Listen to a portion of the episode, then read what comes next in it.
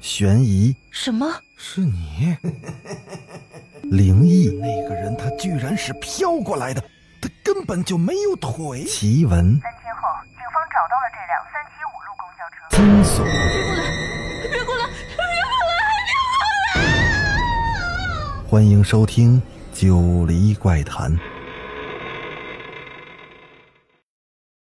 Hello，各位听友伙伴，欢迎继续收听《九黎怪谈》。咱们书接上文，上回书说到，楚楚说了几句小莹不爱听的话之后，被小莹给轰了出去。楚楚看了一眼少女入院之后首次露出的受伤的表情，脚步沉寂的走了出去。段斌，她走到办公室里，正狂写病历的男友身边。我想我们的任务还是互换一下比较好。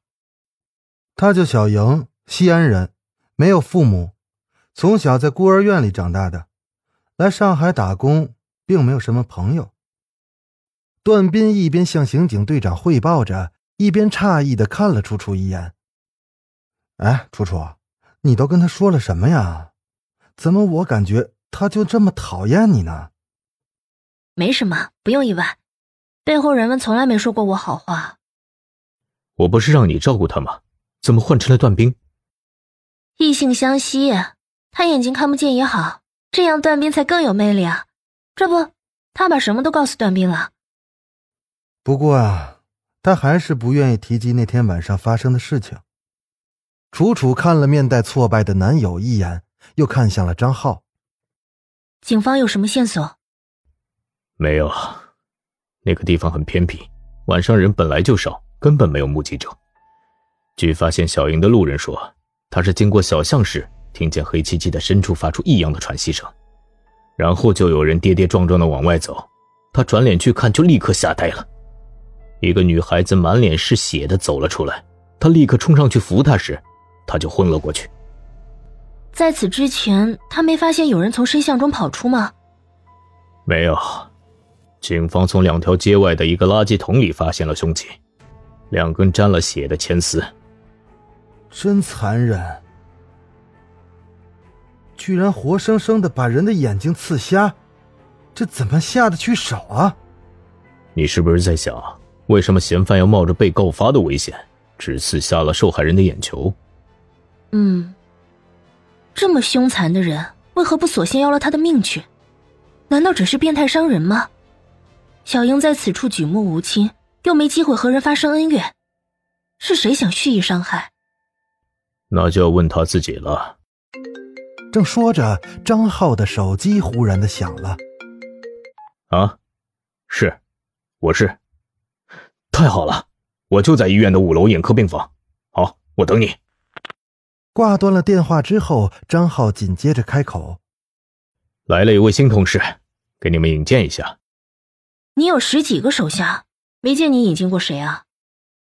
这个不一样，这是新调来的副队。”和我平级的，原来你才是副队啊！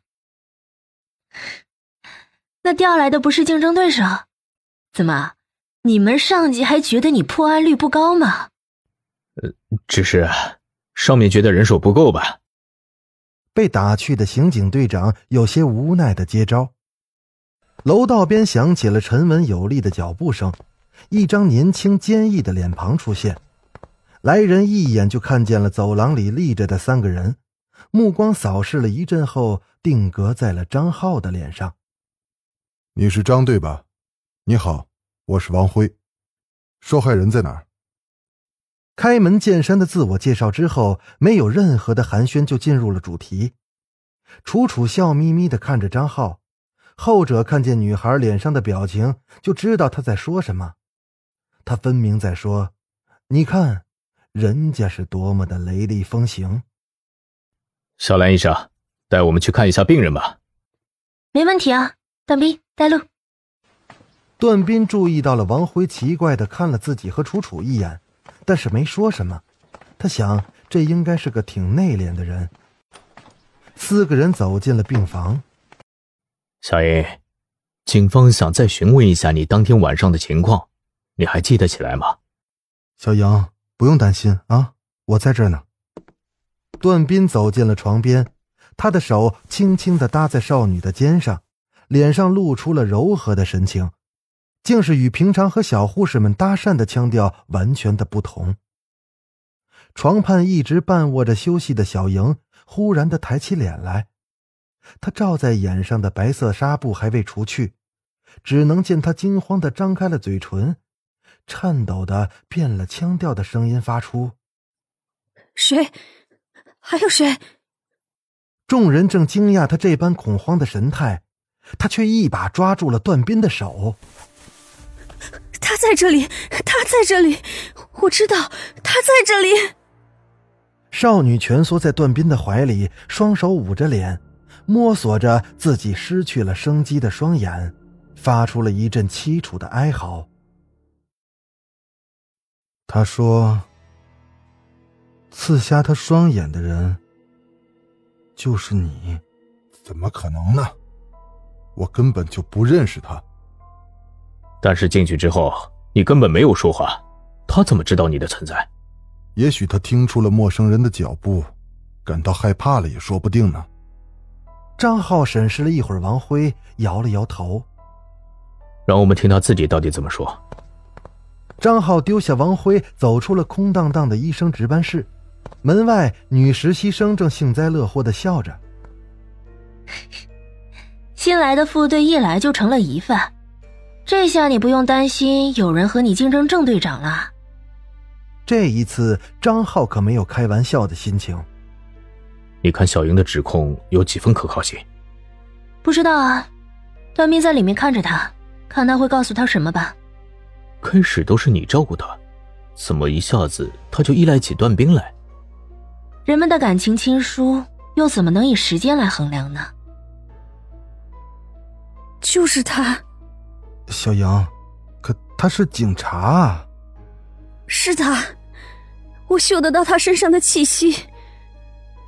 那天晚上，我正独自走在路上，忽然有人将手搭在我的后肩，我回头一看，啊，你看到了什么？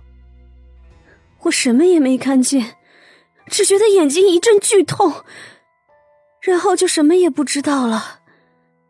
啊，你没看见行凶者是谁吗？没有。我只知道他是一个身材高大的男人，所以我平视着只能看到他的肩膀。他穿的是……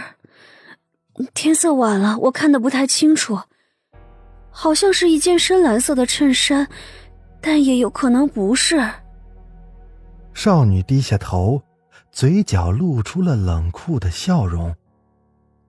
那就是我最后看到的景象。那再后来呢？后来，我不知昏迷了多久，又痛醒过来。我不知道自己身在何处，什么也看不见。但是我开始只是以为天黑透了，然后我听见有人向我跑过来，我又以为是他，吓得惊叫起来。那人抓住我，但我知道不是他了，是另一个人。我又昏了过去。再醒来就在医院了。段斌把这一切都复述给了张浩，而后者却沉思不语。小莹的身高果然只能到王辉的肩膀，又一个巧合。段斌本来一边说着，一边往外探头探脑的，此时听楚楚如此的直接，也终于忍不住的问道：“刚才那位王副队长哪去了？”我让他先回队里，这次事态特殊，不能再让他参与调查。你怀疑他吗？为何你这句话里没有一个“也”字？我可不敢随意怀疑警察，免得吃不了兜着走。我一直有怀疑，小英为何会独自一人走在那种地方？在惨剧发生之后，又为何没有马上呼救？他即使在深巷被发现，为何路人又没有看见之前有人奔出？现在才明白，原来他恐怕是受伤昏迷之后，被嫌犯换了个地方，丢在了深巷里，是不想被路人马上发现吗？但是抱着个满面流血的少女，难道就不怕被人发现吗？你一直在等着他说出案发经过，现在他一指认疑犯是个警察，你立马又怀疑他了。我只是想清楚每一个细节而已。疑犯下手的原因可能有两种：一，变态伤害，那么小莹可能就是他随机选择的对象，因为她是个弱不禁风的少女；二，蓄意伤害，疑犯的目标就是小莹，出于某种原因，他并不想要她的命，只是不想再让她看见光明。为什么？是要她受苦，还是有什么事情不想让她用自己的眼睛确认出呢？如果是蓄意伤害，那么嫌犯和小莹之间一定有某种联系。小莹在转身的瞬间并没有认出那人，却在眼盲之后可以凭气息辨认，说明他之前的确不认识他，只是在受伤的瞬间记住了他的某种特征。这种特征可能刚好王辉也有。不过，既然他此刻指认了他，为何警方不去确认一下王辉的不在场证明呢？这不就清楚了吗？张浩在伶牙俐齿的女孩面前败下阵来，他摇着头苦笑：“ 呵，你说的对，我也不信那人就是王辉。不过，确认他的不在场证明，的确很有必要。”楚楚轻轻的走进了病房。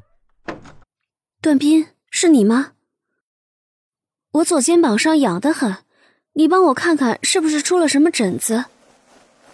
少女解开了病号服的扣子，里面只穿了内衣，露出那雪白光洁的肩膀来。